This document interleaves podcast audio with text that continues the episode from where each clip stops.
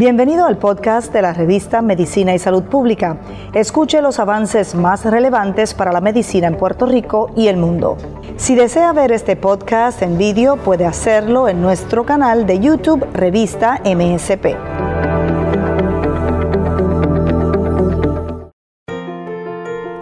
Síndrome de Sjögren.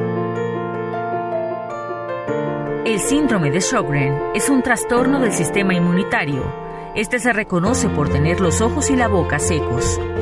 El síndrome de Sjögren afecta primero las membranas mucosas y las glándulas que producen humedad en los ojos y la boca, lo que da como resultado menos lágrimas y saliva. En el diagnóstico, la mayoría de las personas que padecen esta patología son mayores de 40 años, aunque cualquier persona puede sufrir de este padecimiento. El síndrome de Sjögren afecta a las personas que tienen uno o más factores de riesgo reconocidos, entre ellos edad. El síndrome de Sjögren se diagnostica generalmente en personas mayores de 40 años. Sexo. Las mujeres son las más propensas a padecer el síndrome de Sjögren. Enfermedad reumática.